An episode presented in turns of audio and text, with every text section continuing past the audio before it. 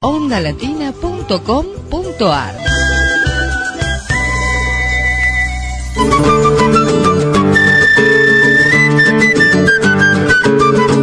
Todo el canto del folclore latinoamericano está en AM1010 Onda Latina. No sabes hacer nada bien. Lo único que sabes hacer es gastar. Me vas a llevar a la ruina. Sí. Podés empujarla. Sí, ya sé. Vos gritas más fuerte. Acá el que manda sos vos. Macho, ¿pensás que eso es el hombre? Yo no. Quienes maltratan a las mujeres no tienen lugar en nuestra sociedad. Decí basta. Sacale tarjeta roja al maltratador.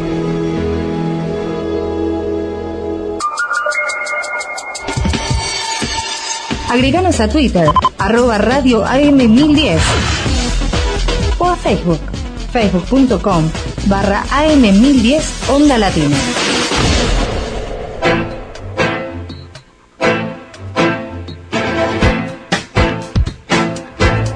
Los teléfonos de AM1010 Onda Latina son 4372 2841 4372 3061 Usted está, está en Onda, en Onda Latina.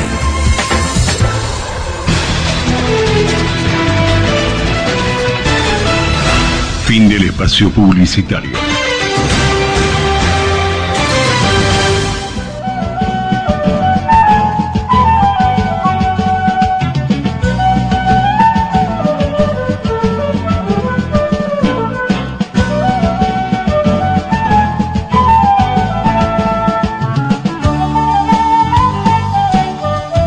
El Social Argentino. Una mirada compartida a través del aire sobre la causa popular. Un espacio abierto hacia quienes han decidido hacer juntos y hacerlo para todos. El Social Argentino. Ningún héroe solo. Conducción, producción y musicalización. Néstor Rodríguez y Carlos Elorza. Artística y entrevistas a cargo de un gran equipo y una barra completamente agradecida sobre una idea de Carlos Elorza, el social argentino.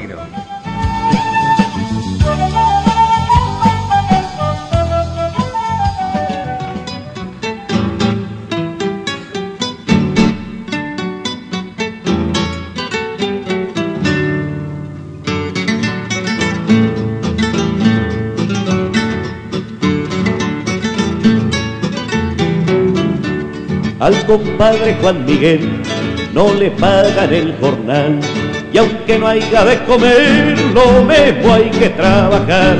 Pobre compadre Miguel, la vida que le ha tocado.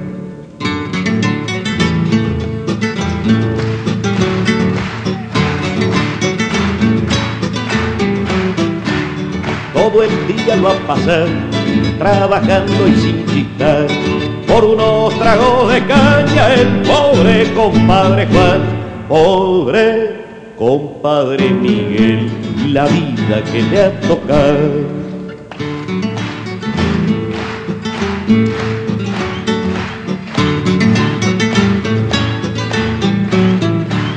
El doctor y el comisario siempre le hablan de la ley y hay que respetar lo ajeno aunque no haya de comer pobre compadre Miguel, la vida que le ha tocado.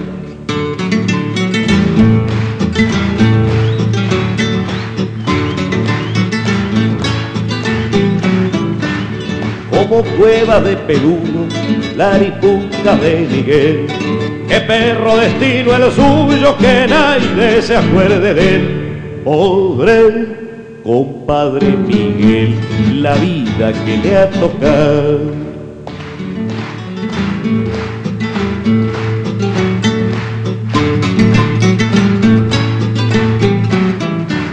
Juan Miguel se ha resignado a vivir entre el arroz.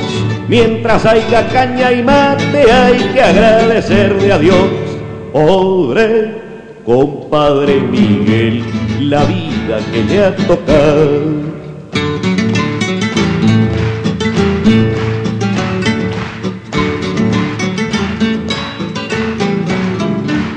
Pero un día habrá de ser que esto se ha de terminar y la suerte del compadre para su bien ha de cambiar.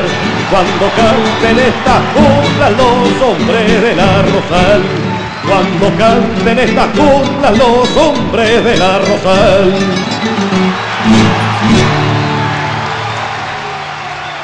Muy buenas noches. Este es el Social Argentino del 10 de marzo de 2015. En la operación técnica Aníbal Guerrero, en la producción Magdalena. Eh, este, y empezamos con don Alfredo Citarrosa para prolijar un poco esta parte del programa, porque las efemérides de hoy y de mañana son, son muy importantes, muy intensas. Eh, por ejemplo, además de celebrarse mañana un nuevo aniversario del triunfo popular del 11 de marzo de 1973, no está de más decir, después tenemos aquí en la mesa a alguien que sabe bastante de eso, que es el aniversario de la fecha en que se promulgó la Constitución Nacional de 1949, un 11 de marzo del 49 precisamente, con la firma de Domingo Mercante, que era el presidente de la, de la, de la, de la Constituyente. Eh, pero esto que escuchábamos eran las coplas al compadre Juan Miguel de Alfredo Citarrosa, poeta, periodista, compositor, una de las grandes voces del canto popular latinoamericano. Eh, fue un colaborador emblemático del semanario Marcha y un activo adherente al Frente Amplio Uruguayo, digo, en sus comienzos. Lo que le valió persecución y exilio hasta 1973 eh, del que regresó aclamado en el 84, pero del que jamás se repuso. Autor del inédito poemario Explicaciones, galardonado por la Intendencia de Montevideo en el, por el Premio Municipal de Poesía en 1959, y del libro de cuentos Por si el recuerdo. Dejó canciones y milongas memorables como El violín de Becho, Doña Soledad, Chamarrita de los Milicos, Guitarra Negra, Adagio para mi país, el candombe del olvido, canto de nadie, me acuerdo, saludo al pueblo argentino, eh, bueno, qué sé yo, tanta, tanta música y tanta, tanta poesía dejó este hombre que vivió como pensaba, vivió en la Argentina y fue, fue locutor y, y no la pasó bien por eso también, ¿no? Era un, era un militante de izquierda, un tipo que, vivía como pensaba. En México conoció y, un poco las coplas del compadre Juan Miguel, yo las escuché cantadas así por pedazos por Alejandro del Prado, que me alegra mucho que esté grabando para volver a salir. Su nota del domingo en Radar por Mariano del Mazo nos da mucha alegría. Y de paso, si llega a estar escuchando, le digo del Prado que tengo el libro que una vez me prestó y que siempre quise devolverle, de Coco Romero de la Murga, así que cuando presente su disco acá en la radio, yo le voy a entregar. Él me va a dar un disco y yo le devuelvo el, libro de Coco Romero, La Murga Porteña. Eh, dije esto del, Prado porque fue guitarrista de, Don Alfredo y tiene un, tema extraordinario que se llama Si está rociando, que, hemos pasado más de una vez. La bienvenida para quienes nos acompañan esta noche en el programa. Empezamos por las damas. Alejandra Laurencich, autora de Las olas del mundo, su última novela, que va a presentarse oficialmente, hoy viene a, darnos un anticipo, este jueves 14, no, 12, perdón, este jueves 12 a las 19 horas en... Libros del Pasaje, que es Tames al 1700. Perfecto, ahí en Palermo. Em, y está Aritz Recalde con nosotros, em, alguien que es muy generoso con el social argentino siempre. Este, y, y bueno, queríamos que vinieras ya hace un tiempo, las clases, un montón de, responsabilidades que, siempre tenés, que, hacen que se dificulte llegarte hasta Buenos Aires, las docencias en Lanús, en, en Florencio Varela, este, y en tantos lugares que das charlas eh, sobre, sobre esto que es la Argentina de estos últimos 50, 60 años. Eh, dije antes lo de la constitución del 49, porque vos te has ocupado bastante de eso. Eh, es un programa político inconcluso y para, para los argentinos me parece que siempre es algo que nos interesa revisar. Así que te damos la bienvenida, Aris, como siempre. Bueno, muchas gracias. Y bueno, vamos a charlar un poco para, para rápidamente arrancar, porque, porque sé que Alejandra después tiene que, que irse, va, va, a estar un rato con nosotros, vamos a hablar de Las olas del mundo, que es un libro, a mí me, me ha conmovido, pero este, te digo, desde que tuviste la generosidad de hacérmelo llegar con la gente, le agradecemos a la gente Alfaguara, que es la, editorial que lo ha, que lo ha editado. Eh, es un libro muy interesante, porque en él siempre están pasando cosas, pero cosas que además son del alma de las personas. Aquí hay un personaje que es una, una niña, una niña que empieza su adolescencia, y que cumple años el 24 de marzo de 1976, uno de sus años, los 13 creo. Los 13 años, sí. Y eh, con las implicancias que, que, eso podía tener en el espíritu de una persona que, que comenzaba a vivir y Alejandra Lorencich hace un, para mí, un, una especie de inventario de cosas que podían tener el alma de un pibe de clase media de esa época, este, asombroso, asombroso por la minuciosidad. hay una hay una abuela inmigrante, este, hay hay un hermano eh, mayor de la joven que estudiante de arquitectura que estudia y que es este un, un tipo de, de las ideas que, que, habíamos muchos en esa época y, y, que, y, que, iba buscando su ubicación en el mundo como, como, como la personaje central. Hay una amiga este, fantástica que tiene esta chica con la que crean un personaje o que la ayuda o que, o que le hace como...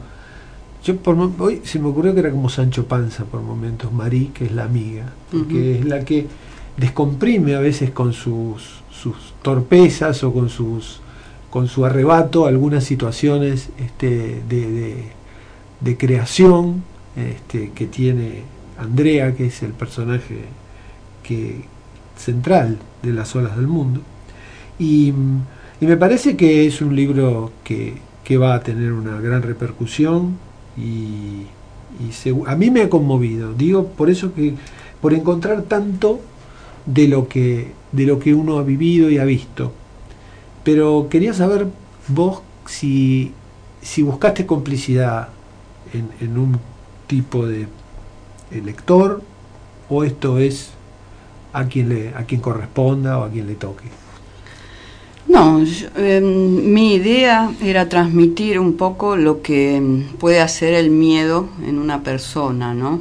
Lo que puede este, cambiarle la vida a una persona, el sentir el miedo que sentimos en aquella época, en la dictadura, o sea, antes y después. Y justo a una chica que empezaba a vivir, o sea, una, una nena que, que es cuando empieza a ser adolescente y tiene que salir al mundo, bueno, el mundo era eso, era Argentina en el año 76 con todo lo que implicaba y cómo ella, para de alguna forma defenderse de, lo que había, de lo que veía, de lo que escuchaba, de lo que pasaba este, en su entorno y, y fuera de su entorno también, inventa esa ficción que la mantiene a salvo durante unos cuantos años hasta que, bueno, colapsa también con esa ficción y después la novela, la última parte de la novela es esa misma mujer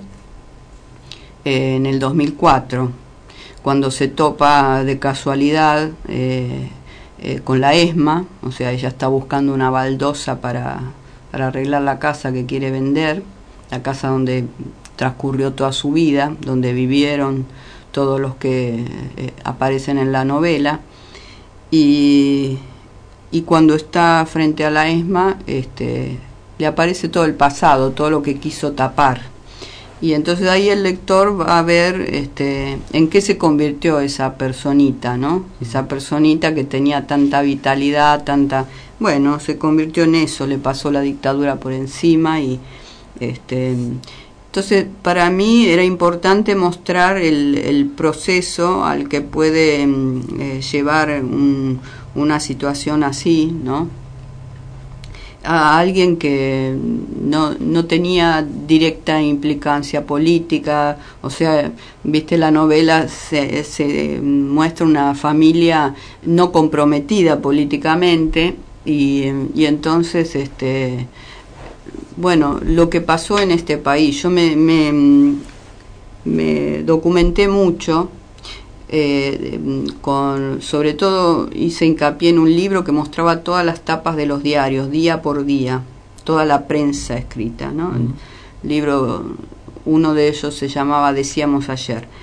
Y en ese libro eh, yo iba siguiendo día por día lo que se veía, lo que aparecía en las tapas de todos los diarios. Y, y bueno, y eso es lo que ve ella, más lo que se escuchaba en la calle, lo que pasaban o sea, hice toda una investigación de, de, mm, los spots publicitarios, de los programas periodísticos y, y, más todo el recuerdo, ¿no? Porque tiene mucho auto, autobiográfico también. Hay muchos personajes que, que son reales, digamos, y, y están pasados a ficción, pero tienen una base real. Hay un clima, y este Aritz es sociólogo, no sé si vos alguna vez te tocó eh, investigar en torno a esta cuestión, porque me imagino que debe ser para, para vos como docente, tratás con tipos que no tienen registro, que pueden no tenerlo o que puede estar en cierto modo obturado en algún caso, ¿no? Yo veo a algunas personas, yo no sé si hablar de una franja etaria, pero hay un, hay un, un sector de personas que yo creo que nacieron en esa época o que anduvieron por ahí, eran muy chiquitos, que no, no les gusta mucho hablar del tema porque lo vieron a través de los grandes. Y para los grandes era un tema difícil de saldar. El caso de la familia que muestra Alejandra Laurencich es una familia que trata el tema con dificultad, porque el tema le ocurre, porque ella dice, bueno, en cumpleaños, en, en ocasiones, la vida, las vacaciones en la, en la playa y se habla de la política y se dice no da para más, es lo que está diciendo Alejandra.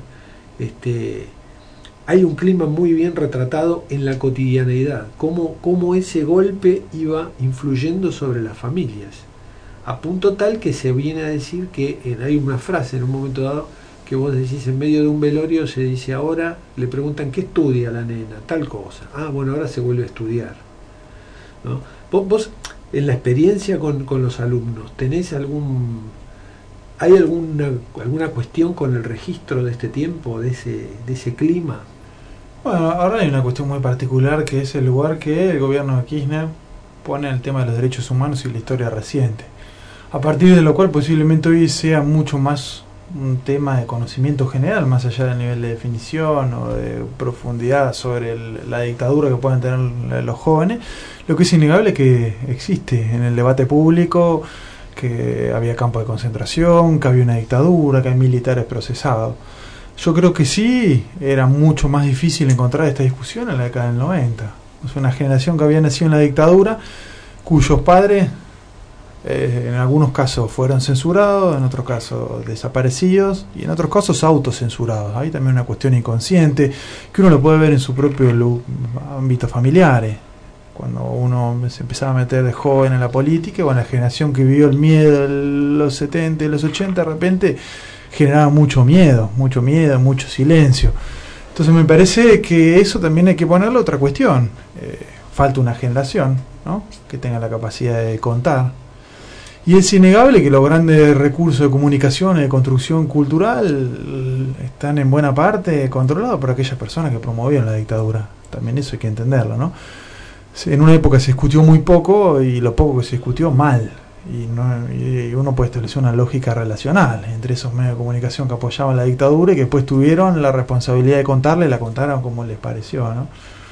Sí, sí. sí también sí, este, una vez eh, yo estaba en un festival en, en Eslovenia hace unos cuantos años y di una charla ¿no? sobre una de mis novelas que después se editó allá y me acuerdo que había mucha gente, eh, fíjate, Eslovenia, ¿no? Nada que ver, me pregunta, este, ¿por qué no se habla de las madres de Plaza de Mayo en, en la literatura? Porque y yo le dije, bueno, eh, creo que mm, todos necesitamos para hacer literatura que sedimente eh, lo que ocurrió, eh, porque a veces escribir con la herida abierta eh, es muy difícil, ¿no? Para hacer literatura es como que hay que tomar distancia de las cosas. Entonces, 30 años más o menos es una, una buena, eh, un buen tiempo para empezar a mirar aquello que pasó. Y había ahí una, una mujer alemana y dijo que en Alemania había pasado lo mismo con los nazis. O sea, después de unos 30 años se empezó a hacer ficción, o sea, empezaron a, a poder pasar a ficción lo que habían vivido. Y yo creo que sí, lo que él dice, Ariel, en la década del 90 fue como un silencio, parecía que no existía ni la política siquiera, ¿no?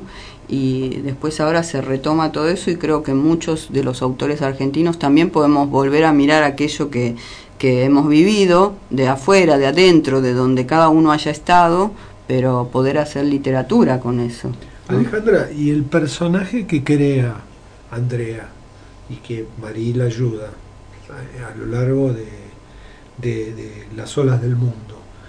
Eh, ¿cómo, ¿Cómo surge en tu en, en la creación de, de, la obra? ¿Cómo, ¿Cuál es bueno, porque eso el fue lugar así. que ocupa? Sí, eh, yo era, eso es muy, este, digamos, es muy autobiográfico. Uh -huh. Yo a los cinco años, mi, mis hermanos mayores me hacían escuchar Spinetta, ponían un simple, decían quién canta, ponían Box Day, quién canta, qué tema es, hacían concursos entre mí, eh, entre eh, mi hermana y yo, ¿no? Eh, y entonces nosotros jugábamos a eso, a adivinar quién cantaba y nos fueron formando como en la cultura del rock.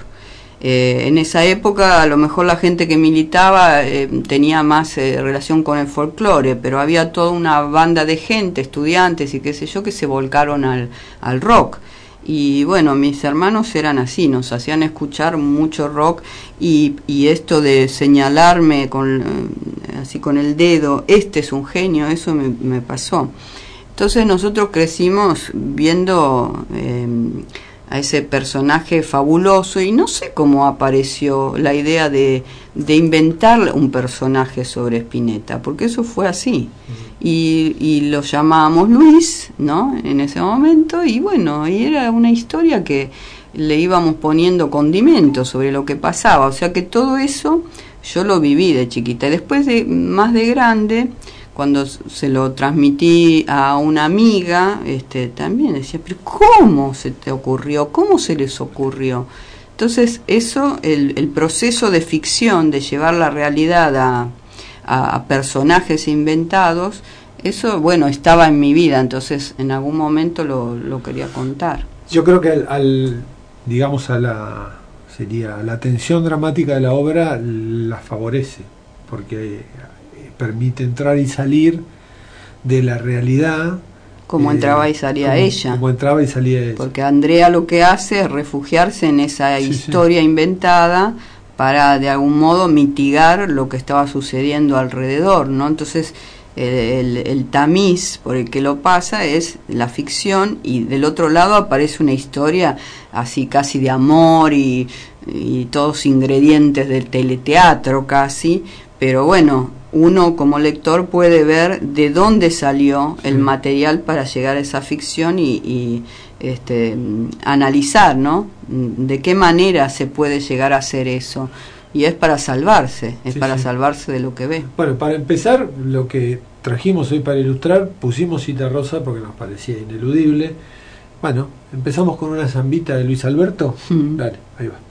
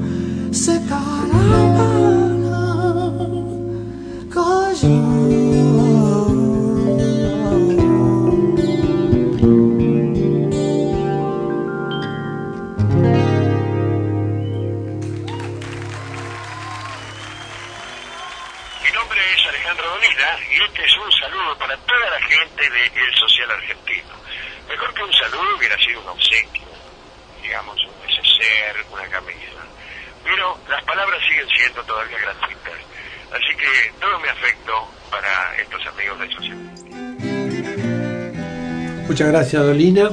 Este era Luis Alberto Spinetta de un trabajo en vivo que creo que salió, que un recital que bancó MTV, un canal, una cadena internacional, y, y después se editó como Esterlicia.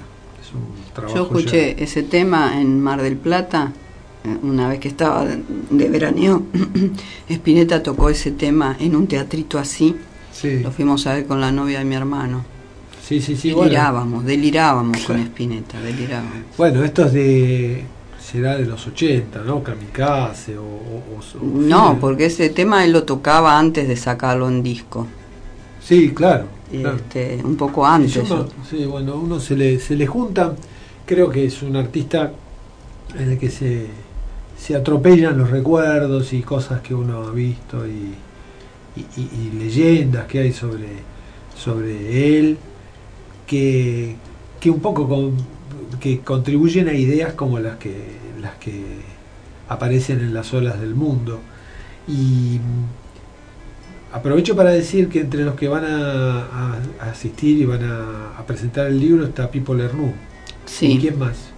Eh, Guillermo Martínez, Guillermo Martínez. e Inés Garland. Bien.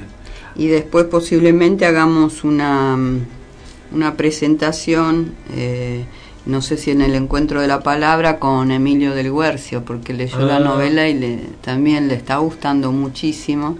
Y entonces, nada, ahora estoy en contacto con él, cosa que me alegra porque eran todos ídolos para mí. Por ejemplo, yo Pipo Lernoux decía, este tipo, siempre cerca de estos, de los grandes músicos, ¿cómo hace? Y era admirable para mí. Y ahora que él presente mi novela, ¿no? El otro día hablando por teléfono me temblaban las piernas, porque digo, ¿cómo puede ser que Pipo Lernoux, ese, ese hombre que, que estaba siempre con los pioneros del rock, el que hizo la letra de ayer no. más? Y yo la escuché cuando tendría, no sé, cinco o seis años. Mi hermano me decía, escucha esta letra, escucha esta letra. Y de- viste, las vueltas de la vida termina poniéndote junto a alguien que adoraste o que Bueno. idolatraste, ¿no? Eh, yo, yo no sé si voy a poder llegar porque tengo algunas cosas que tengo que tengo que desarmar algunos compromisos, pero me gustaría mucho ir. Además de estar en la presentación desde ya, quisiera saludarlo a Pipo también porque lo conocí. Y te manda, eh, menos mal que me hiciste acordar, te manda por Facebook, hoy me dice, mandale un, un abrazo a Carlos cuando se enteró Pipo. que venía acá. Sí, Pipo. Bueno, lo espero siempre acá. Este, va a ser un tipo muy generoso también conmigo. Realmente, bueno, Pipo tiene un. Hay, hay algo en el libro de pasada, algo que, que me hace acordar algo que yo charlamos con Pipo de esa época, ¿no? Porque se discutía, por ejemplo, la gente, había gente en el rock que decía que eh, los que que los que bueno militaban eh, no solo en organizaciones armadas digamos no Eh, promovían una mm, una solución violenta de los conflictos pongámosle para decirlo así en, po- en pobres palabras. Y eh, esos serían los hippies digamos y los que militaban políticamente despreciaban a los hippies porque decían que atrasaban la revolución también dicho en pobres palabras Y que estaban drogados y que y Pipo tenía un gran amigo, seguramente te lo habrá dicho, tal quizás lo cuente, que fue uno de los primeros muertos montoneros, digamos, en acción, este, antes del 73, Belloni, que era un íntimo amigo de él que se había criado con él. Y bueno, que tenían grandes discusiones en torno a ese asunto. Y bueno, en algunos casos con respeto, en, este de Pipo, y en otros este, de desprecio, me digo, se dividía, ¿no? Eran, y esto creo que es un rasgo de esa época, este, no, no, no se admitían los grises, era una época de, todo el mundo creía que tenía la verdad, en este, la tenía atada, digamos, como hoy se dice.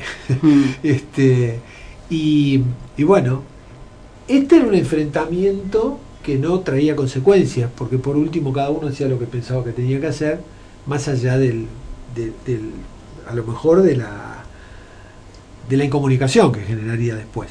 Pero digo, por eso va a ser muy muy rico el aporte seguramente, además de, de Guillermo Martínez y del resto de la gente que va a estar ahí, que es gente toda muy interesante, el aporte de Pipo va a ser muy interesante, además, bueno, los conoce a los almendra de chiquitos, Claro. y cuando cuando quieras también, a lo mejor habrá llegado Rodolfo García, el libro. Rodolfo es un que- gran, sí. gran tipo. Si llegó a Emilio, muy probablemente llegue a Rodolfo. Sí.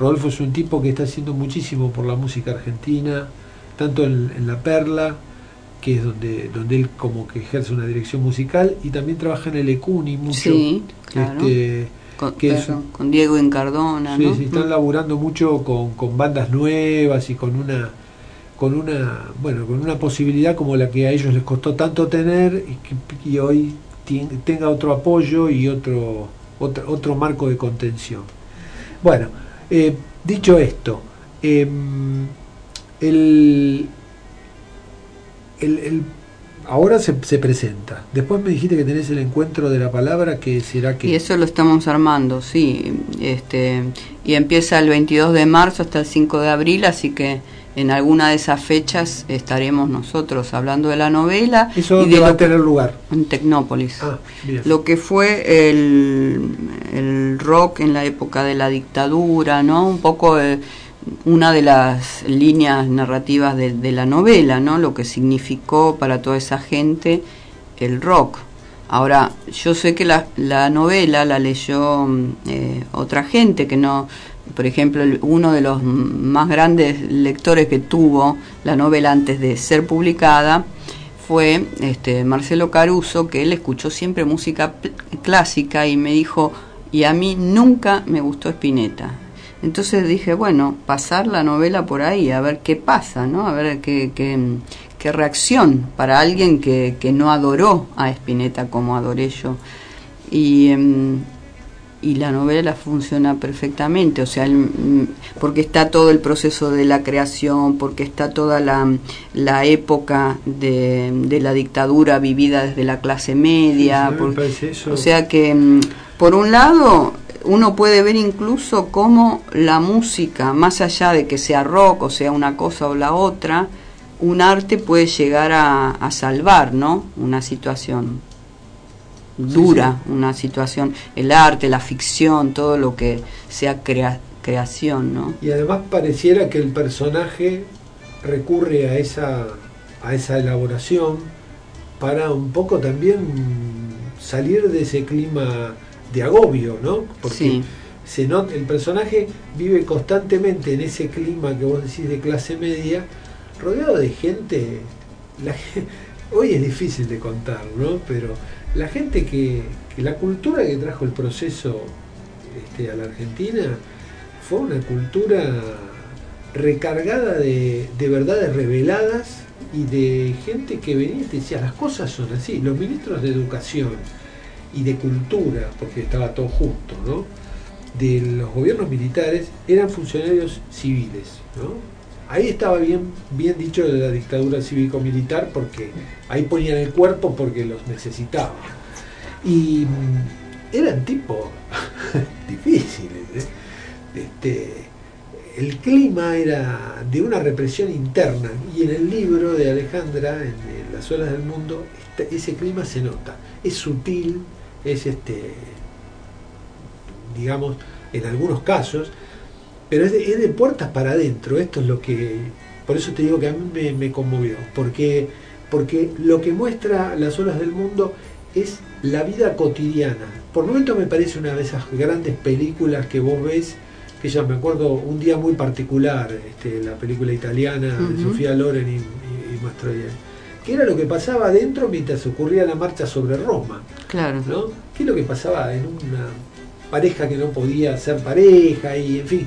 pero se, se eligió además un conflicto específico, pero eh, era la vida cotidiana, ¿viste? Cuando te la muestran en otro plano, a veces es más fuerte, ¿viste? A veces tiene esos contenidos como muestra las olas del mundo. Sí, yo hoy le estaba mostrando eh, a unos libreros, ¿no? Le estaba leyendo una partecita que digo, esto puede ser actual y estuvo escrito antes, de- o sea, los primeros apuntes de esta novela eh, los hice en el año 2002 más o menos, ¿no? Hace como 13 años. Y, mm, y era esta parte, y esta parte es la que dice, bueno, estábamos ahí en Mar del Plata, los vecinos venían después de la playa, bañaditos, a tomar el vermut al porche del chalet, con mi familia, qué sé yo. Y, y venían y decían, de hoy no pasa, ¿eh? De hoy no pasa. Eh, ya la sacan, ya la sacan. Y, y hablaban, ella dice, hablaban de la presidenta Isabel Perón, que no sé por qué, decía, porque a mí me gustaba, que era una mujer y hacía, este, éramos los primeros en tener en el, en el mundo una presidente mujer, esa es la nena la que habla. Es- Entonces me gustaba que con sus vestidos alunares y qué sé yo, pero todos le decían, no, este, la perona y qué sé yo, todos querían que la sacaran. Entonces ella ve ese clima y lo va narrando y, y a partir de esa mirada ingenua de ella se va poniendo en evidencia lo que era esa, esa como ese ambiente golpista, ¿no? Porque la clase media también pedía que llegaran. Y mm, hay una, hay una imagen muy fuerte en la, en la novela que es un como un escenario que ve esta chica y que ven otros de la familia frente a su casa donde hay una vidriera con unos maniquíes. Maniquíes que Alejandra describe muy bien porque son maniquíes, no sé, ya son antiguos. con- Eran antiguos en esa época. Claro, eran antiguos en esa época con jopos y qué sé yo, yo lo- lo- los, los distintos que son testigos de, de, de detenciones ilegales y entonces es impresionante porque ella narra el episodio y después quedan ellos que lo vieron y los maniquíes como únicos testigos de lo que pasó. Esa, esa imagen es muy fuerte de alguien que es, está pintado ahí, está puesto para no ver, para no ir y para no hacer nada. Y Claro, asistir- porque ella vive en una, en una avenida. Entonces, a través de las persianas ve muchas veces cosas que pasan frente a su casa, en la avenida. Autos que se detienen, gente que la ponen contra la pared y qué sé yo. Y en la vereda enfrente a su casa había un negocio de ropa de niños y de bebés, de, de ajuares, de comunión, de bautismo. Y los maniquíes eran chico con jopo. Y ella después al otro día pasa por ahí y los ve duros y piensa, quizás se quedaron así de, de las cosas que habrán visto, ¿no? Alejandra, ¿y tenés eh, eh, ya el libro em- empieza a circular a partir de la presentación No, oficial? no, ya están las Ya están las librerías, sí, sí, ya hay gente que me escribe diciendo que está leyendo, sí. ¿Y la gente, eh, tenés una idea de las edades de las personas o, o que, que, que están, que, Que se comunican con vos? Hay, hay de todo, Hay de porque todo. hay gente de 20 años y una cosa también sorprendente fue que cuando apareció el libro en casa, viste, yo tengo un hijo de 20 años y una hija de 27. Eh, el chico es el que vive con nosotros, mi hija vive en Mar del Plata. Entonces, cuando yo a veces saco un libro y lo traigo a casa, bueno, vienen los amigos, lo miran, qué sé yo. Nunca me decían nada, de los otros todos muy bien, Ale, qué sé yo. Pero este lo leen, leen la contratapa y dice, che, me gustaría leerlo, ¿eh? Se interesan, son pibes de 20 años y parece como que la historia esta les interesara. A mí me llegaron comentarios así de gente muy joven que dice, me lo estoy devorando, no puedo creer, vivir en esa época, esto que contaban mis viejos o qué sé. Como que lo viven como algo Se van a bueno. encontrar con una versión muy interesante. Si, si los que no la vivieron, me parece que se van a encontrar con una versión muy importante de cotidianeidad, ¿no? Eh, Juan de Matadero, que es un oyente que nos ha llamado y dice sobre lo que se habla a propósito del libro de Alejandra, dice que en esa época a él le queda la impresión de que por un lado había bellas canciones apolíticas y por otro lado canciones de protesta urgentes. Y bueno, manda saludos. Así que sí, es una opinión que yo creo que, que tiene que ver mucho con, la, con lo que vos decías. En el rock había como dos vertientes, algo como para bailar, este, lo dice ahí el libro, habla de la música Sí. complaciente. Le decíamos así, la música complaciente, que era música en libertad, alta tensión, las chicas bailando con minifalda, con botas blancas, y por otro lado esta música, el rock pionero, que si bien tenía lírica, por ejemplo las letras de Spinetta tenían mucha lírica, pero también había temas como este de Manal, ayer no más, eh, eh, que cantaba Morris, o eh, que decían, en el colegio me enseñaron que este país es grande y tiene libertad, y cosas así, letras duras, o, o- o Manal, como te decía, que, que hablaba de una realidad, ¿no? Sí, sí, aparte estaba después la lista de los prohibidos. Pipo Lernu, ayer nomás este, un día me trajo Clarín y me dijo, viste, yo también estaba prohibido.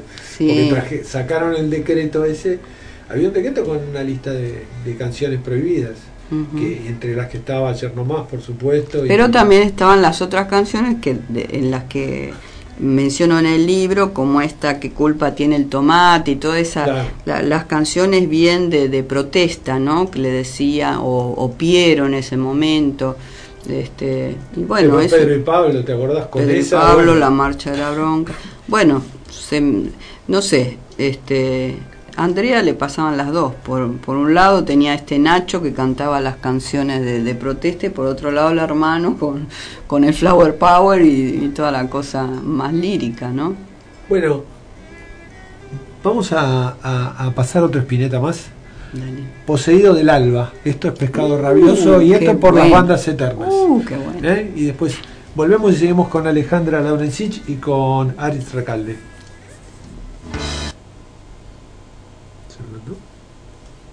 Ahí va.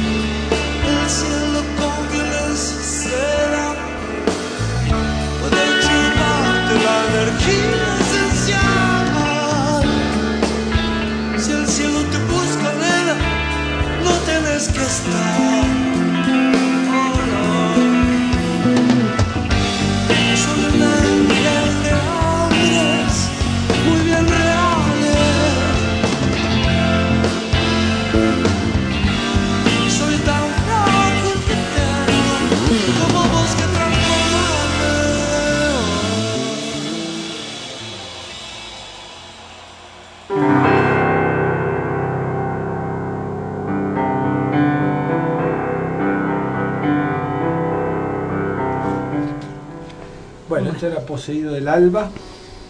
Este temazo. era, claro, de pescado y por la formación que pudo reunir eh, Luis Alberto Spinetta en su show en Vélez este, de las bandas eternas. Y Alejandra Laurencich ha tenido la gentileza de elegir un párrafo de su libro. Y acá, mientras tanto, va a quedar de fondo ahí una musiquita que es Maribel por Leo Sujatovich. Así que, dale.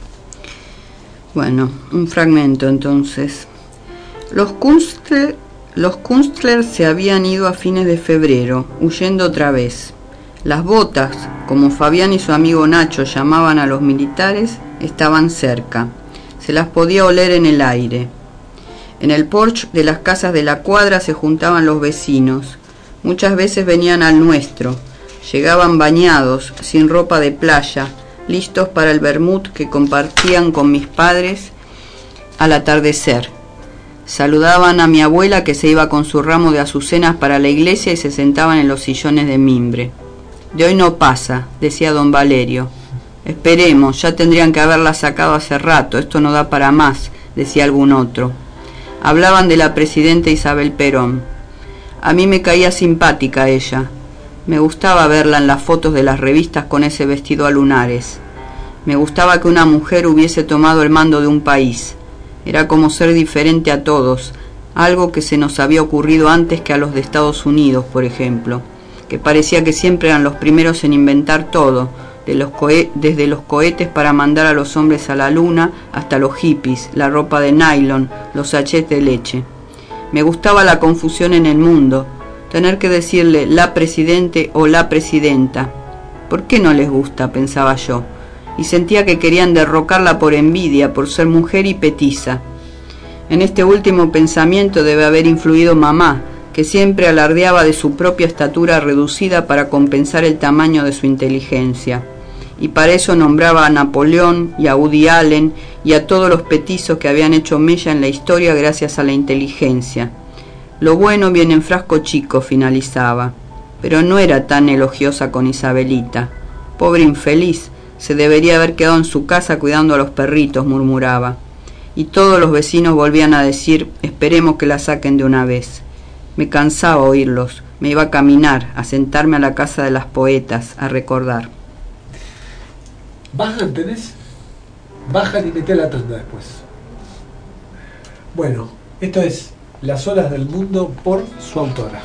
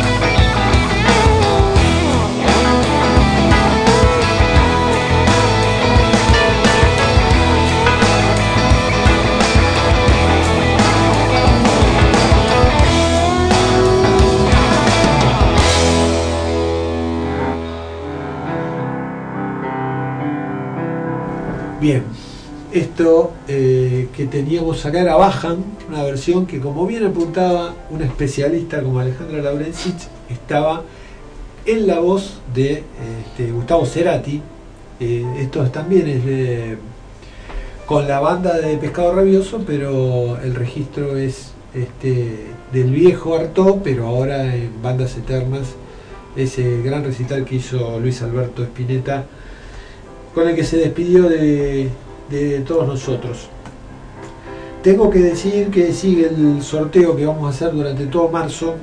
Este, ya nos está mandando al Facebook alguna gente que quiere participar. Eh, de los tres eh, libros que nos ha cedido gentilmente el Instituto Superior Dr. Arturo Jaureche de Merlo, cuyo director es nuestro amigo Marco Rosselli, amigo de nuestro entrevistado Aris Recalde también. Eh, una de las obras por las que ustedes pueden, pueden querer participar se llama Del poder al exilio, cómo y quienes me derrocaron de Juan Domingo Perón, con prólogo de Juan Javier García. De Norberto Galazo también tenemos América Latina, Unidos o Dominados, con prólogo de Horacio Gilini. Y de Manu- Manuel Ortiz Pereira, el SOS de mi pueblo, causas y remedios de las crisis económicas argentinas. Repito, todo, gentileza del Instituto Superior Arturo Jaureche de Merlo, colección clásico del pensamiento nacional, dirección del instituto a cargo de Marco Rosselli. Y tenemos también por gentileza de los amigos de la Unión de Orquestas Típicas el CD Tangos Contaminados del Quinteto Negro La Boca, para quienes lo prefieran. Nos mandan una, una notita al Facebook del programa que es el social argentino o a contacto del social arroba yahoo.com.ar o nos llaman al 4372-2841 4372-3061 los días del programa y ahí se anotan. Y el último de los martes de este mes, que creo que es 31, vamos a sortear entre todos aquellos que quieran participar.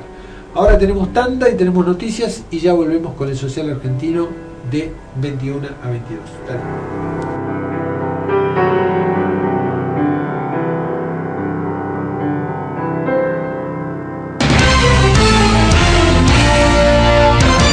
Desde la ciudad autónoma de Buenos Aires transmite AM 1010 Onda Latina.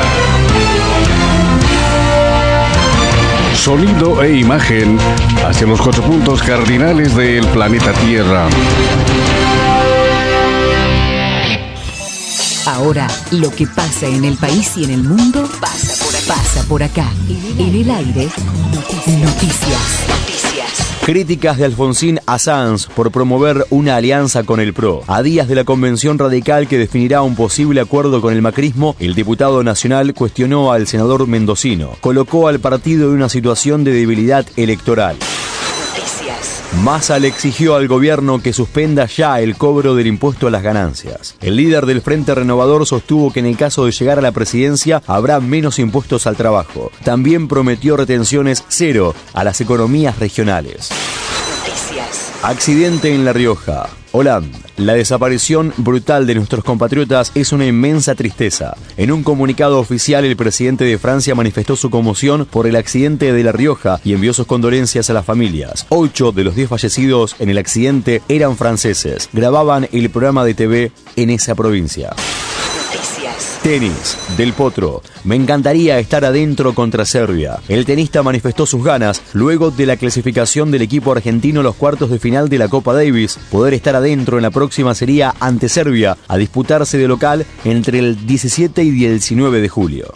Hasta aquí, lo más destacado en el país y en el mundo pasó por acá. Aire de noticias. Espacio Publicitario. Porque lo escuchaste cuando te necesitaba y no te quedaste callada porque llamaste y denunciaste, porque llamaste y pediste ayuda, porque te animaste y dijiste basta. Todos somos parte de la solución.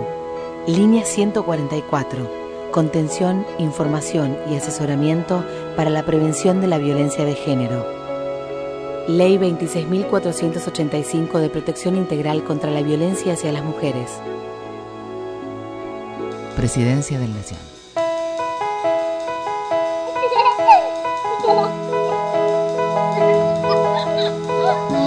Mimás tanto a los chicos. Los cuidás. ¿Cuánto los querés? Harías cualquier cosa por ellos. Pero te das cuenta que por llevarlos sueltos en el auto los podés perder en un instante.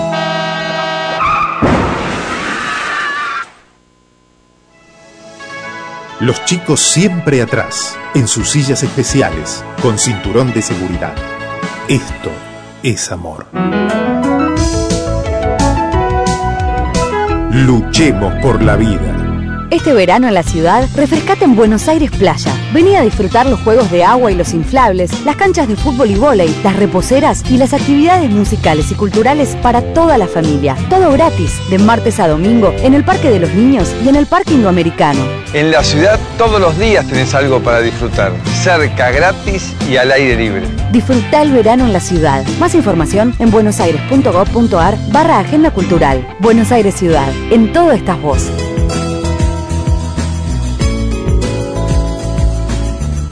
Usted está escuchando AM 1010 Onda Latina.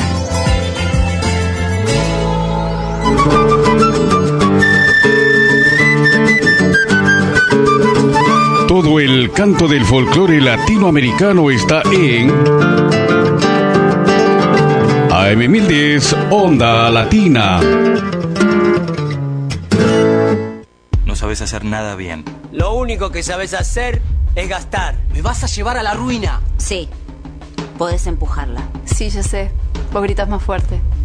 Acá el que manda sos vos. Macho, ¿pensás que eso es el hombre? Yo no. Quienes maltratan a las mujeres no tienen lugar en nuestra sociedad. Decí basta. Sacale tarjeta roja al maltratador.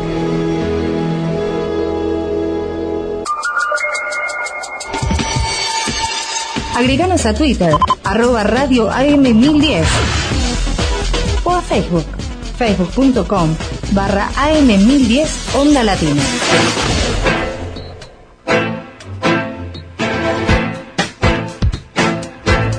Los teléfonos de AM1010 Onda Latina son 4372-2841, 4372-3061. Está, está en Onda, en Onda Latina.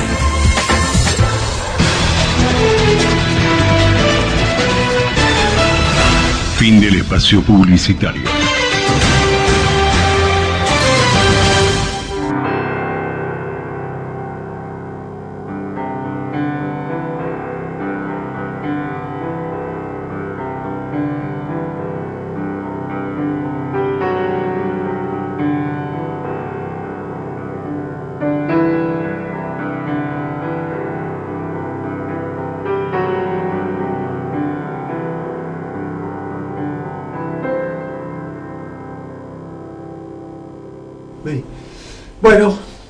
Segunda hora del Social Argentino, Alejandra Laurencich, Aris Recalde, Alejandra presentando las olas del mundo este eh, jueves 12 en libros del Libros del pasaje, pasaje.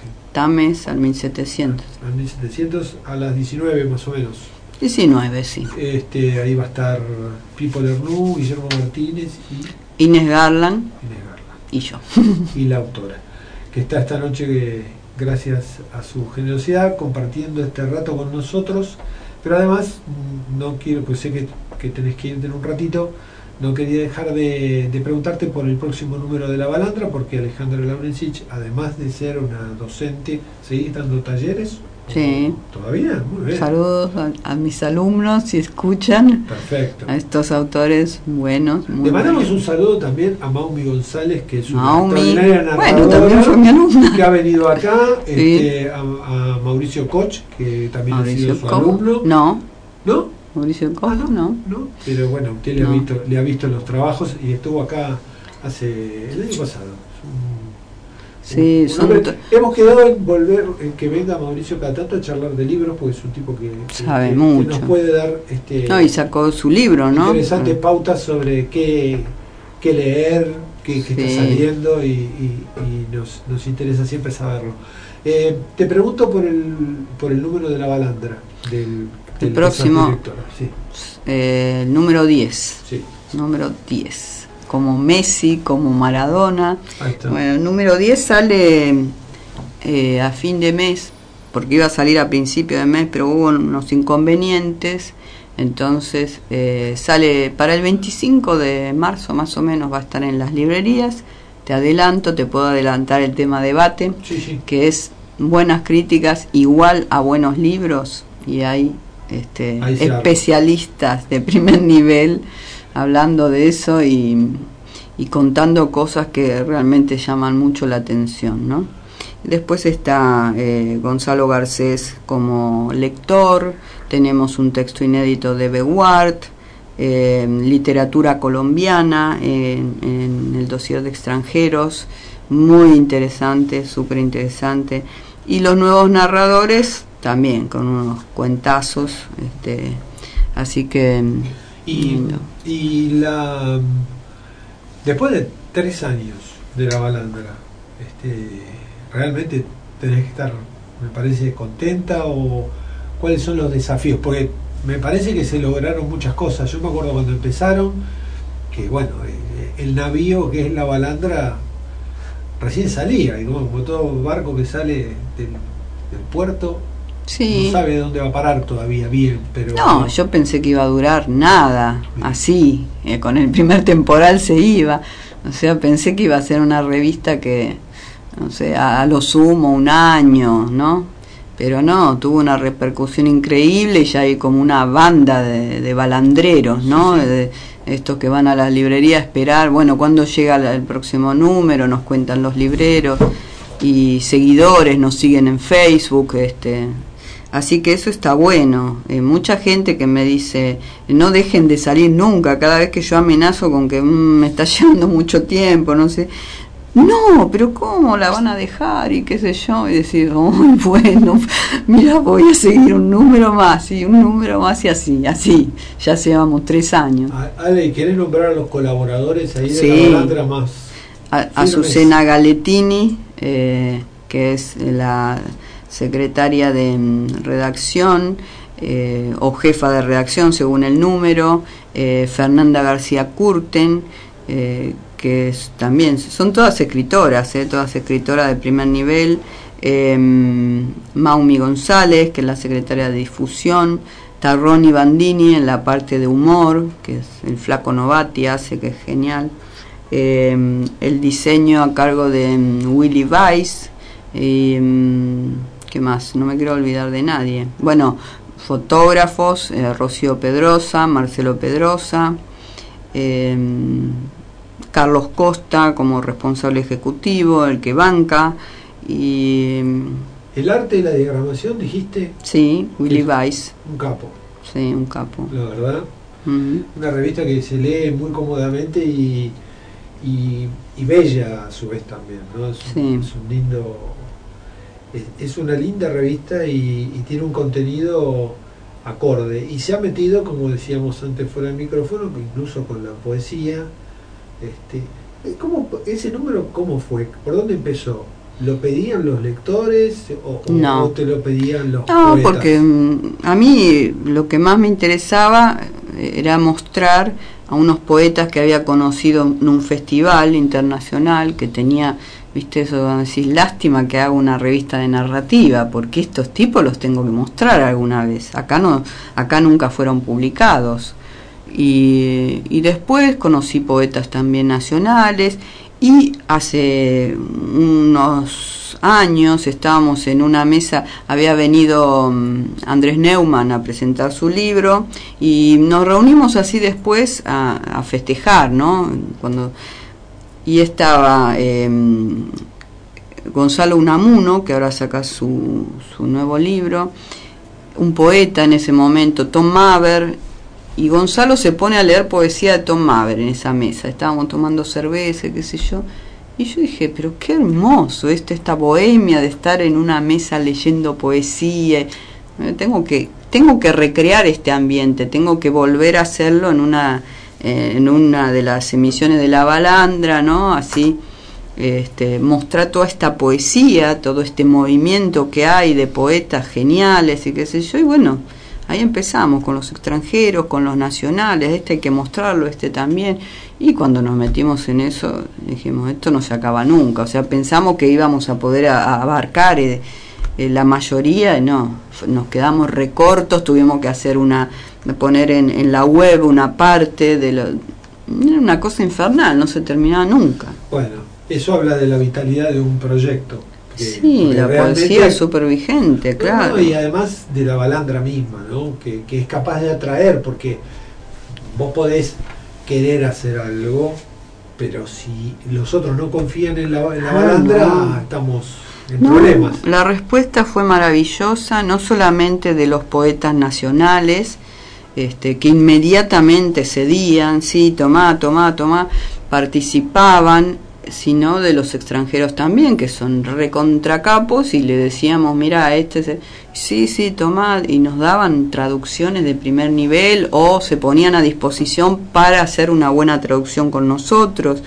No, fue formidable eso, sí. Esperamos ansiosamente ese libro, esa, esa, esa revista, próximo número, y bueno, lo mejor para este extraordinario trabajo que se llama Las olas del mundo, eh, yo creo que es un éxito asegurado, es conmovedor por momentos, es, un, es un, una novela que atrapa, que, que, que da ganas de leer y que, y que da ganas de recomendar. Yo, a mí todos me preguntan desde que la empecé a leer, ¿y qué tal? ¿Qué tal? Para mí es extraordinario. Así que vas a tener muchos lectores eh, seguramente y, y te va, te va a traer mucha, yo creo que te va a traer muchas satisfacciones porque exploras, eh, viste que por ahí en Barro tal vez si quiero, me toco el alma. Bueno, este libro toca el alma. Bueno, Por lo muchas menos de algunos de nosotros te lo, te lo puedo asegurar. Así que te agradezco mucho que hayas estado este, con esta, este tiempo agitado que seguramente es la presentación de, de la novela. Y bueno, un abrazo ahí para toda la gente y un muy especial para Pipo Lernoux, que va a estar por ahí, y, y decirle que siempre lo esperamos. Que yo Bueno. me voy a comunicar con él a ver cuando pueda, porque viaja mucho también, para que esté por acá y este programa, sabes que siempre tiene un lugar esperándote Siempre. y a los amigos de La Balandra también. Así Bueno. que bueno, ahora para despedirte, si te parece, mi espíritu se fue, es un Bueno. temita bastante Muchas que gracias. nos gusta mucho Gracias. pasar cada tanto, pero Sí. creo que hoy la ocasión era más que propicia. Bueno, gracias. Después me lo dedicas mientras pasamos el tema ¿Cómo y te no? vas. Sí, sí. Gracias. Ahí va.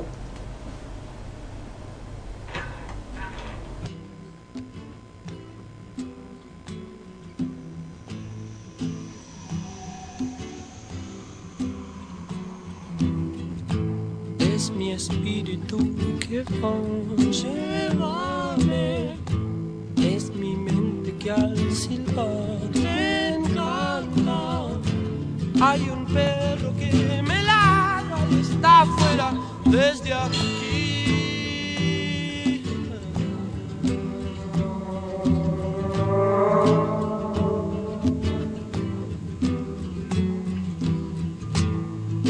espíritu que da mil vueltas y se enreda en el jardín. Llévame, es así como mi abuelo se complace desde allá.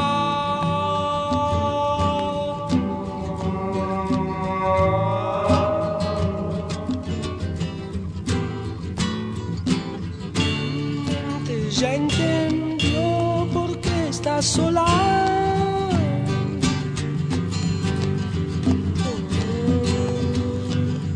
Mi mente ya entendió por qué está sola.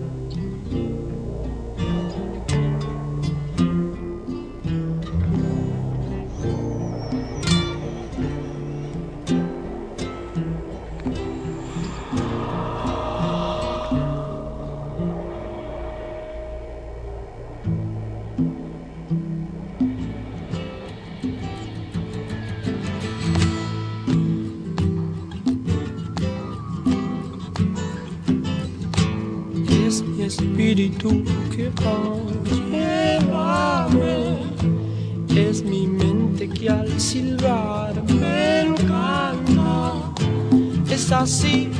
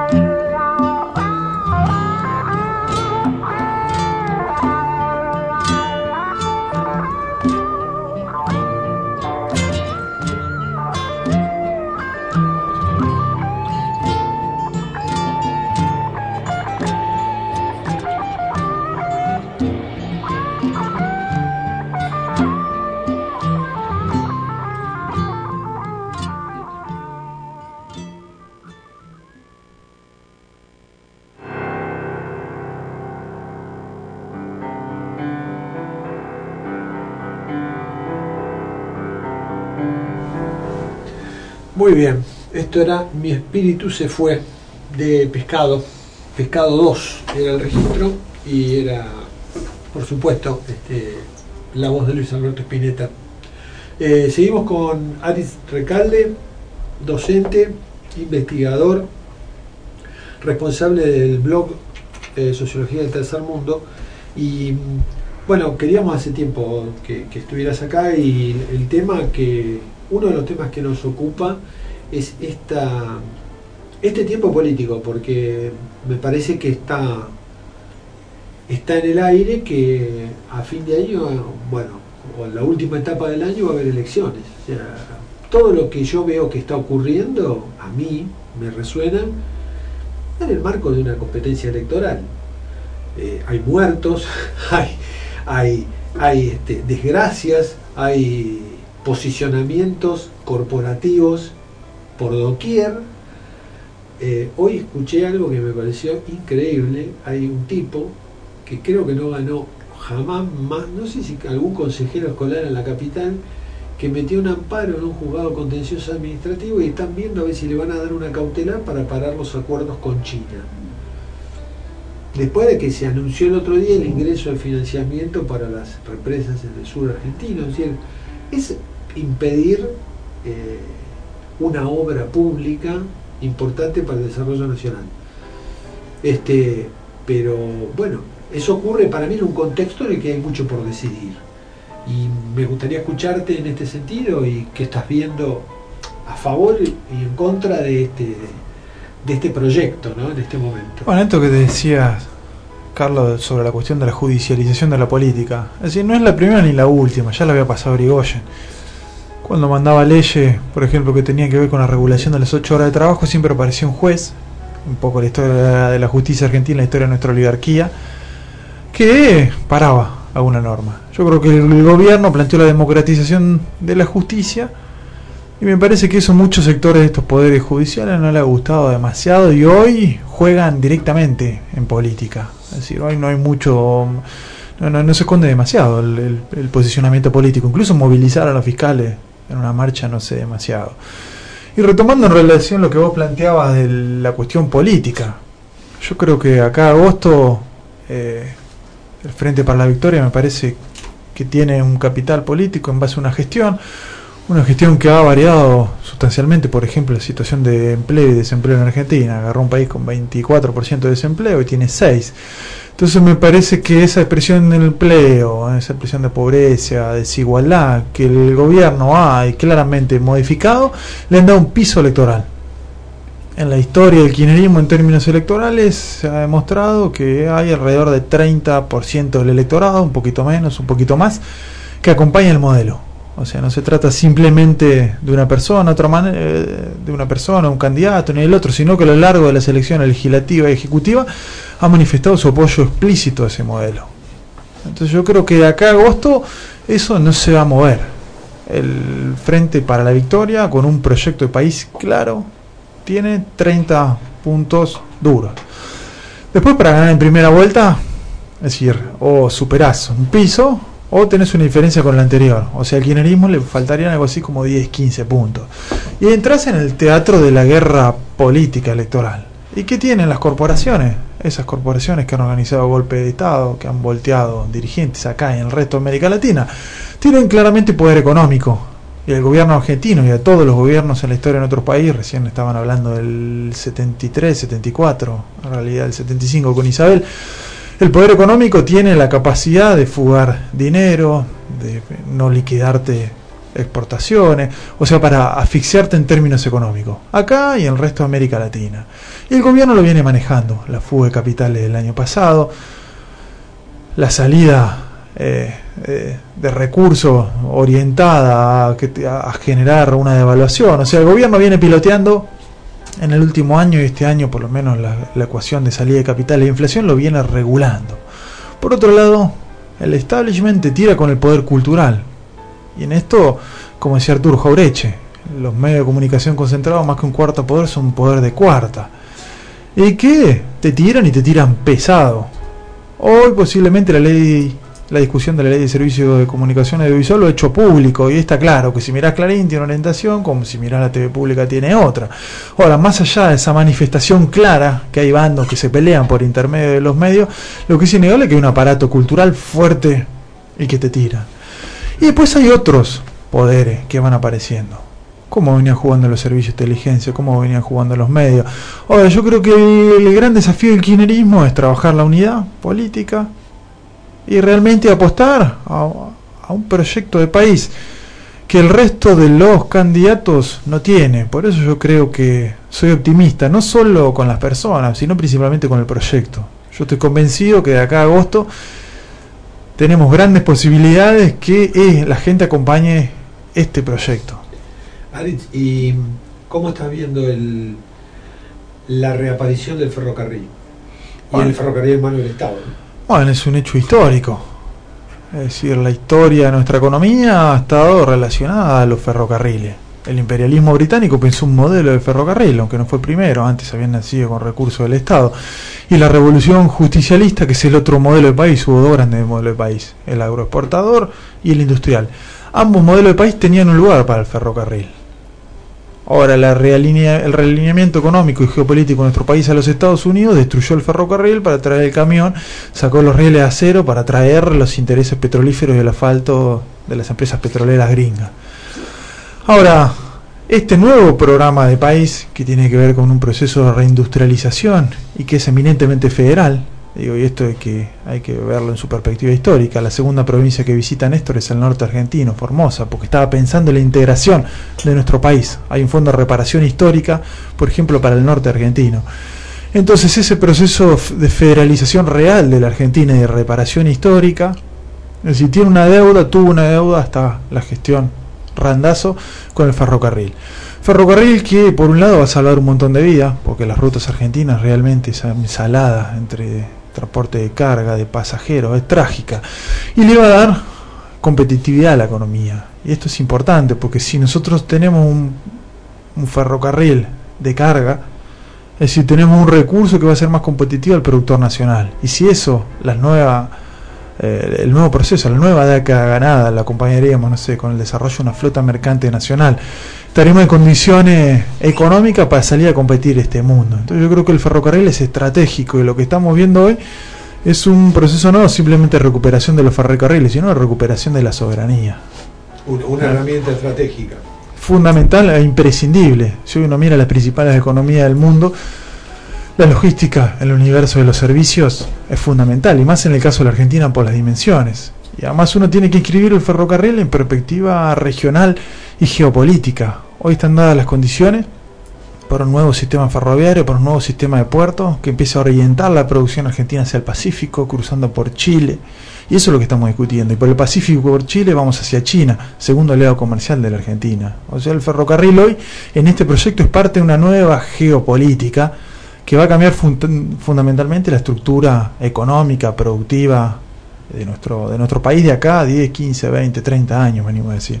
Y eh, em, haría falta, viste, porque cuando se eh, cuando empiezan, ahora creo que va a haber unas charlas sobre emancipación, no sé, me parece, me parece nomás encarar el tema ya me parece interesante. Después veremos los contenidos, eso se verá con el tiempo.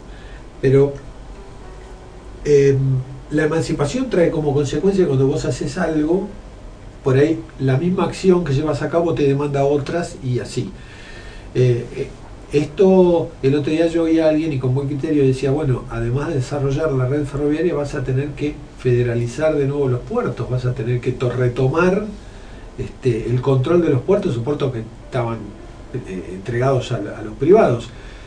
Por ejemplo, yo creo que las cerealeras son grandes, este, grandes llaves, a lo mejor, para este, generar una nueva escala este, impositiva en la Argentina.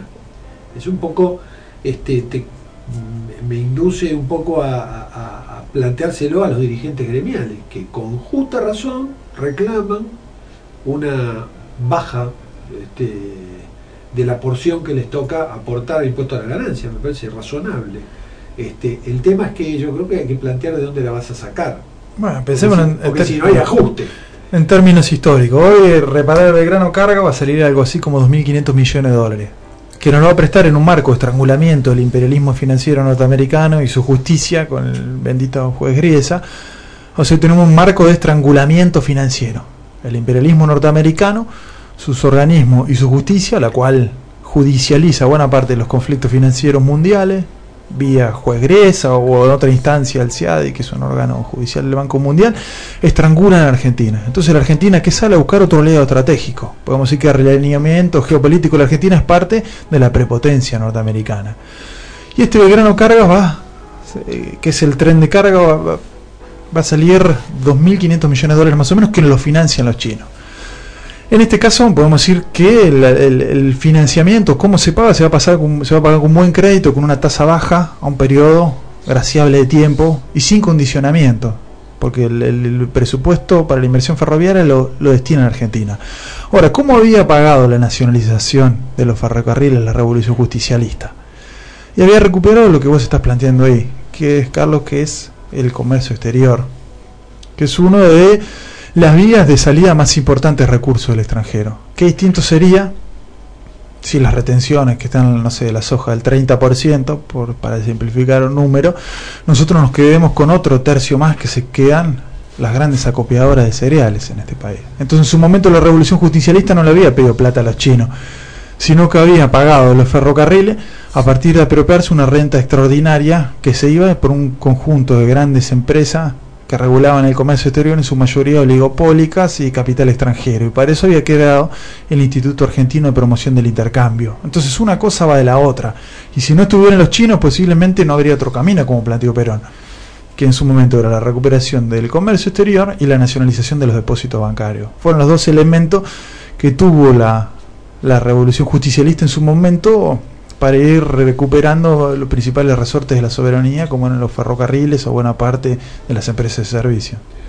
Eh, por eso estamos estamos viendo esto, esto que decís, que el desarrollo que haces, este, histórico y, a- y traído al tiempo actual, me hace dos, reflexionar sobre dos cosas. Una, me parece que mm, Macri mucha información no tiene porque a él la, intervención del Estado en la economía en general le genera una reacción alérgica insoportable. Así que muy peronista y mucho las banderas del peronismo, porque no conoce, dice cosas por decir. Y lo otro que pensaba es que mientras esto ocurre, tantas veces la Argentina en manos del neoliberalismo se quedó sin nada, con las manos vacías y con deuda por todos lados, porque no había inversión que capitalice a la Argentina. Y lo que se está planteando hoy con el ferrocarril es una inversión que capitaliza a la Argentina de un modo exponencial, porque vos vas a tener realmente, ahora sí que la, economía regional se va a reactivar sin verso, porque vos vas a tener un flete más barato para traer la mercadería y vas a tener formas de hacerla circular, o sea, la riqueza va a circular dentro de la Argentina y hacia afuera de la Argentina, de un modo que no controlan los sectores. Y otra cosa que quería señalar que siempre se, se me, se me presenta mucho más, cada vez más este, vigente. Los otros días estuvo acá Jorge Argüello que está presentando un libro sobre diálogo, eh, unos diálogos en Europa que él ha mantenido sobre la crisis del euro. Cuando él contaba acá, en la presentación del libro, que las, el peso de las deudas de los países como Grecia, como España, como Italia, como Portugal, sobre el Producto eh, Bruto Interno, esto la prensa colonial nunca lo va a señalar. La Argentina es un país que tiene un dígito de, de- de- de- de deuda, de, peso sobre el Producto Bruto Interno de su deuda. Es una cosa emancipatoria, sin, sin verso. Esto lo digo a derecha a izquierda, porque escuchamos cuestionamientos de la derecha porque no le conviene, y de la izquierda porque no sé, porque, porque no les gusta. Entonces digo, este, me parece que en este sentido la Argentina que hoy tenemos está mucho mejor, pese a que te, muestran calamidades este, reales o, o inventadas, yo creo, mucho tiempo por los medios, la Argentina que hoy tenemos está en condiciones de hacer un replanteo profundo, por ejemplo, de cosas que la baña temía por propias convicciones o porque, o porque tendría miedo realmente, no sé, por digo, por su adscripción a cierto sector de concentrado de la economía, o porque él pensaba así, él decía que no podía tocar la escala distributiva en la época que él fue ministro de Néstor, porque creía que era una caja de Pandora la, la la escala dispositiva. Yo le digo, y acá te planteo eh, el rol del movimiento obrero que vos puedas ver en relación a esto, que reclama por un lado y que por otro lado requiere acciones, porque de algún lado va a tener que salir eh, los fondos. ¿no? no podemos hacer como Macri dice cuando va a la Expo Agro, yo le saco las retenciones y no explica de dónde va a sacar la guita para sostener lo que hoy sostienen, entre otras cosas, las retenciones. Déjame poner un tema y ya venimos con el movimiento obrero. Ari Recalde en el Social Argentino. Eh, ¿Tenemos para ir? Dale.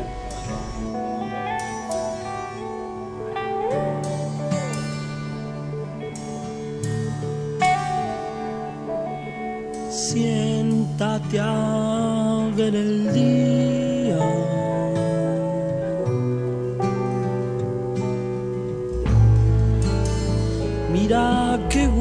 gusto da ver el rayo justo donde empieza la avenida. Descálzate en el aire.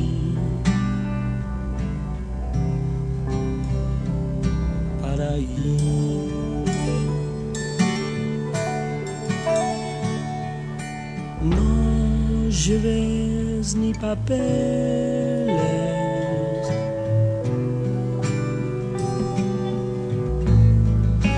Hay tanta gloria ya que al final nadie tiene un sueño sin laureles.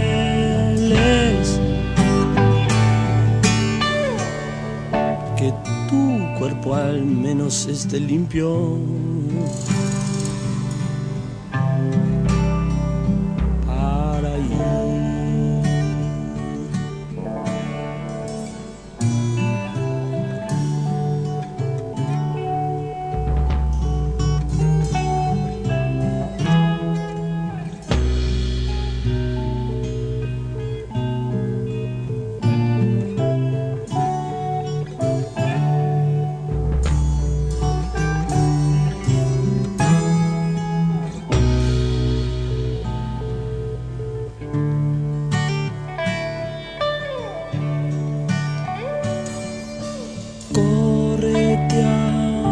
Hasta el espacio.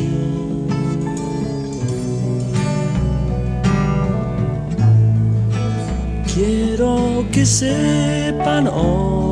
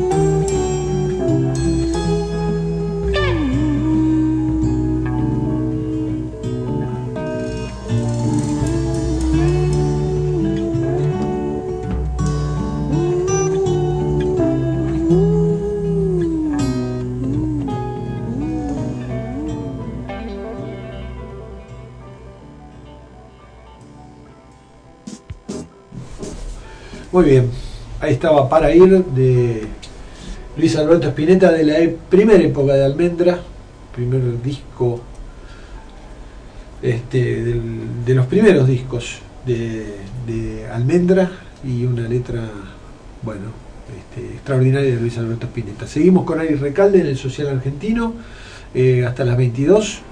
Eh, está en la operación técnica Leandro, están los teléfonos Magdalena, que son 4372-2841, 4372-3061.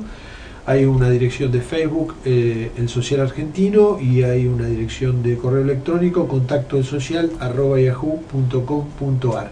Em, vuelvo a decirles, hay un sorteo de libros y un sorteo de música que se va a hacer con todos los que quieran participar hasta el último martes de este mes.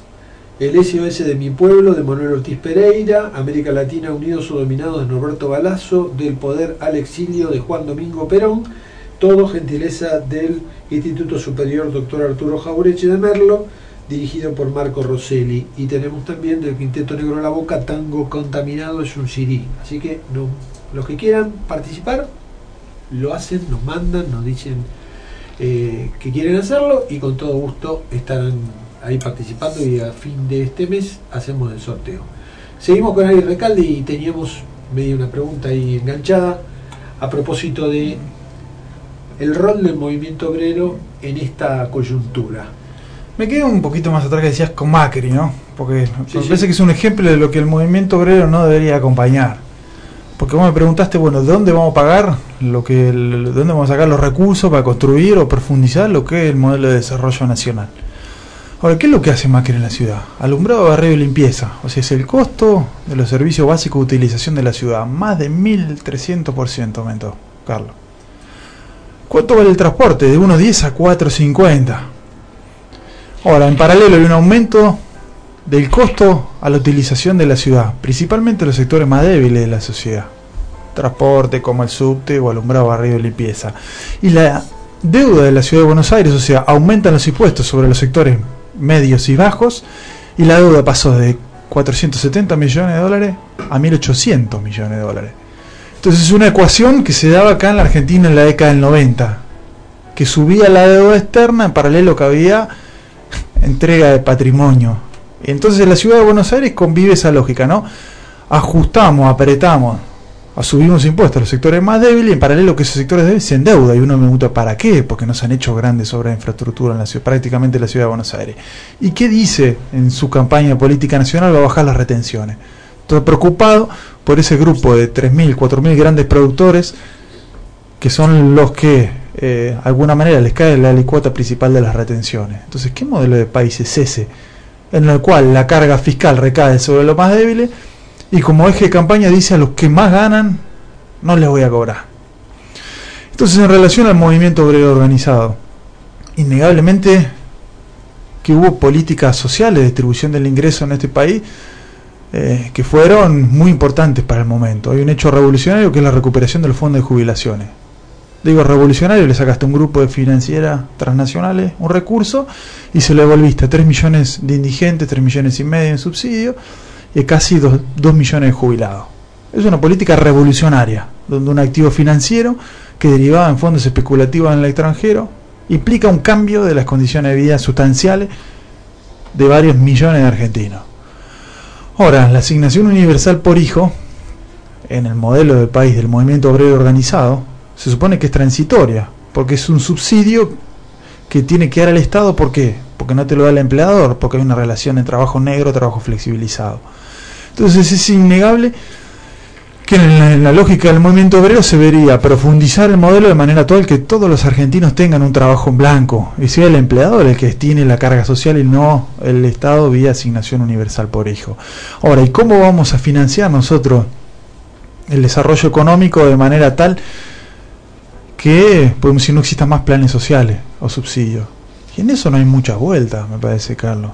Hay recursos claramente que se han fugado del, del país vía operaciones financieras ilegales. Hola, el HSBC tiene 3.500 millones de dólares en el extranjero.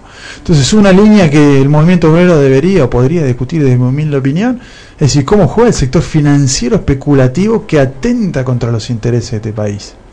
Y me parece que eso hay que discutirlo. Segundo, hay una renta extraordinaria que siguen concentrando y tenía que ver con lo que charlábamos hoy, los grandes oligopolios que administran el comercio exterior y las grandes rentabilidades de lo que es un recurso natural de Argentina, como por ejemplo la soja. Y después hay grandes oligopolios que en la Argentina me parece se debe una gran discusión de una reforma eh, fiscal. Entonces, reforma financiera, reforma fiscal, reforma del comercio exterior, me parece que son los tres pilares en donde hoy hay un recurso que se fuga o no se reinvierte en desarrollo como debería hacerse. Bien, ahí y ahí tendría que, que coordinarse una acción política, una acción sindical, con, con un movimiento obrero que pareciera que se ha quedado en la coyuntura, que no, que no levanta, digamos, la vista de, este, de la herramienta primaria que es la reivindicación del salario, con todo el valor que eso tiene, pero que no es que ya no puede verse del mismo modo que en, una comparación podríamos hacer, ¿por qué ya el, el tipo que, que vive del campo guarda en silo bolsa y no le importa perder, porque ganó mucha guita. El movimiento obrero me parece que se acostumbró a la paritaria libre, que es una conquista este, histórica del movimiento obrero, pero que muchos gobiernos han obturado por una cuestión de estrategia económica, ¿no? Y que el gobierno que empezó, el 25 de mayo de 2003 puso en práctica desde el primer momento y no ha dejado de, de, este, de poner en vigencia, de mantener la vigencia. Entonces es como que hay cosas que ya están solucionadas e incorporadas. Sería interesante preguntarle también al señor Macri si va a mantener las paritarias libres, eh, eh, como se han venido teniendo a lo largo de 13 años.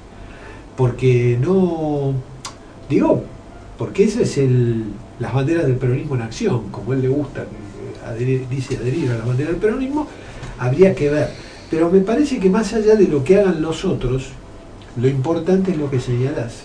Es importante que en cada organización se empiece a asumir el, mandato de la hora, como podría decirse, ¿no? Que cada uno se ponga a cargo de su destino. El otro día me dijeron, yo no sé si se concretó, si está en vías de hacerse, hay un proyecto en Matanza, de muchos gremios que se han reunido y que incluiría, creo, una acción inclusive como, como de, de ámbito de, reunión, inclusive que del obispado de Matanza, en fin, hay un- una movida interesante que estaría atravesando inclusive a, a gremios que eh, se alinearon en las últimas legislativas en distintos lugares para eh, ir por el Frente para la Victoria por la Intendencia. Yo digo, bueno, si nos ponemos a pensar en eso, eso demanda de por sí una visión de cómo gobernar un distrito. Y me parece que es en ese sentido es que el movimiento obrero tiene que, tiene que empezar a decir cómo quiere vivir. Como lo ha dicho alguna vez. ¿Sabes cuál? Incluso haciendo historia, ¿no? Que a, a lo que yo me dedico. Perón tuvo dos hombres fuertes del sindicalismo en su primer gobierno. Atilio Bramuglia era uno que venía de militancia socialista. Entonces su canciller y su ministro del Interior eran dos figuras importantes del sindicalismo que venían de militancia en el sindicalismo socialista. Entonces, bueno, esos son dos casos claros en la historia argentina donde el sindicalismo jugó un rol político fundamental. Ahora, ¿qué era innegable en ese proceso político que le dio mucho poder a los trabajadores? De la lista del peronismo un tercio iban al sindicato. Era, me parece a mí, cierta claridad del proyecto revolucionario que los unificaba a todos. A veces yo veo ahora muchas discusiones, algunos sectores del sindicalismo muy preocupados por el corto plazo electoral. Entonces poniendo sindicalistas en varias listas distintas. Entonces es lo mismo para un proyecto sindical, poner una lista con Massa, poner una lista con Randazo, poner una lista con Macri. Es decir, en última instancia uno podría decir, bueno, el objetivo del movimiento obrero, simplemente en algunos casos puede ser una banca. Entonces, volviendo al, peronismo histórico, yo creo que el, el sindicalismo orga- organizado tiene que jugar un rol central en el proceso de toma de decisiones. Ahora, también creo que en, en ese proceso tiene que ser con un proyecto, un programa, y no es simplemente una cuestión de sumar legisladores, porque me parece que eso mm, resta, ¿no? Eso es un, es un detalle, por último. Porque después, si no, cuando llegás ahí, este, si no llegás con un plan, es lo que decíamos antes, la emancipación requiere acciones rápidas, eh, seguras y concretas. Si vos vas a llegar al Congreso para después ver qué haces, eh, es complicado. Yo creo que los ámbitos de debate del movimiento obrero que, no sé, que algunos proponemos son los, si no quieren los históricos, no me importa. Tiene que haber una organización política, como en su momento fueron las 62 organizaciones, que era el ámbito de- donde se hacía política, que implicaba reconocer también el valor de la otra organización. ¿Te acordás que se decía las organizaciones hermanas? Bueno, muchachos, pongámonos de acuerdo. Hoy en día vos asistís a veces con perplejidad a la discusión de la cápita. ¿eh? No es yo te quiero representar mejor, yo te quiero sacar del, del ámbito, se ha naturalizado algunas reglas del, del neoliberalismo. Es la supervivencia del más apto. del que tiene en ese momento a lo mejor la posibilidad o la chance de influir más sobre la política. Acá hacen falta acciones de compromiso nacional, porque el retraso que puede traer una derrota del proyecto, lo primero que lo van a recibir en el lomo van a ser los trabajadores. Bueno, es la variable de ajuste, la primera, no es la más débil. Ahora, y hay que ver lo que está ocurriendo en América Latina. Y lo que está ocurriendo en América Latina es muy grave. Desde declaraciones altisonantes muy, podemos decir, con un tono de, de convocación claramente imperialista del presidente de los Estados Unidos sobre Venezuela, que viene antecedido con una modificación del desarrollo energético de ese país. O sea, hoy Estados Unidos está preocupado por bajar el precio del petróleo para hundir a Venezuela. Entonces, si uno ve las operaciones de desestabilización de Venezuela, con declaraciones que parecen de otra época, ¿no? Y si uno ve las operaciones en Brasil, y si uno ve lo que podría llegar en la Argentina, lo que son las presiones de los grupos económicos, financieros, lo que hay que entender es que la Argentina retrocedería y que la variable de ajuste claramente sería laburante. Entonces también el sindicalismo puede plantearse si va a jugar un rol, como jugó en la década del 90 un sector de sindicalismo que apoyaba las privatizaciones por acciones de alguna empresa. Entonces creo que el, el sindicalismo lo va a tener que discutir seriamente o sea, porque hay, hay algunos sectores sindicales que apoyan a algunos candidatos que su modelo económico va a destruir la fuente de empleo. Entonces uno, uno va a decir que vamos a repetir el esquema de los 90. Unos sindicalistas que valen el costo de algunas acciones de una empresa. Y eso, digo, que suena por ahí un poco ideal, con demasiado cargado de ideología, me parece que va a ser un poco el desafío de la próxima década. Es decir, consolidar ámbitos de construcción política sindical que sostengan y profundicen lo que es un modelo de desarrollo soberano en los terrenos económicos, políticos y sociales. Bien. Gracias, gracias Ari. Ya se nos va yendo el programa. Este ha sido bueno muy muy interesante eh, todo lo que hemos hablado y bueno como, como nosotros nos proponemos hacer este programa es con con la cultura como el caso de las olas del mundo la obra que Alejandra Laurencich vino a anticipar en su en su presentación, que será este jueves, este, allí en Palermo, y como Aris Recalde con, con su visión y con su capacidad de, de, análisis sobre la, sobre la coyuntura y sobre la, la perspectiva de, de, la suerte de, de, la Argentina a partir de los de sus profundos conocimientos de la historia nos ha dicho algunas cosas sobre el manejo de algunas corporaciones, como el Poder Judicial, de las fechorías del, del poder financiero en la Argentina y de las oportunidades si el pueblo argentino, el movimiento obrero decide, este, como alguien dijo alguna vez, este, ser artífice de su propio destino. Digo, es interesante siempre este proceso de emancipación porque siempre tiene que pasar algo. Y, bueno, y si uno decide este, que hay que participar y que hay que tomar el, el, el, este, el, el destino en las manos del pueblo, este, seguramente el pueblo no se equivocará y, y asegurará para ellos y para los que nos siguen este, un país más justo y, y cada vez mejor. Nos vamos a ir este, agradeciendo mucho a Leandro en la operación técnica, a Magdalena que estuvo ahí colaborando y por supuesto a Aritz que tengas un buen año académico, que empieza ahora con Tuti este, y sabes que esta es tu casa y este es el micrófono que, que te corresponde. Así que cada vez que tengas que algo para comunicar, no tenés más que acercarte o teléfono y el social argentino está para difundir. Así que nos vamos con Quedándote, oyéndote, Luis Alberto Spinetta, la ilustración musical del social argentino de este martes 10 de marzo del 2015. Eh, al final digo el día de cumpleaños de Norberto Napolitano, el Carpo. Chao.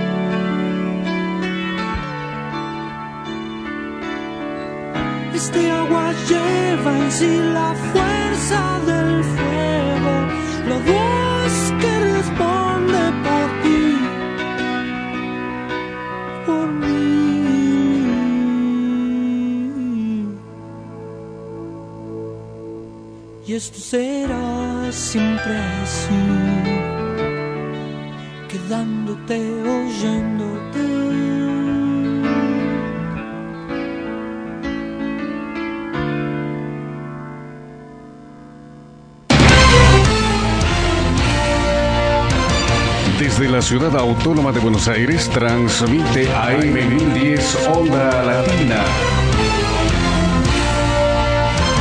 Sonido e imagen hacia los cuatro puntos cardinales del planeta Tierra.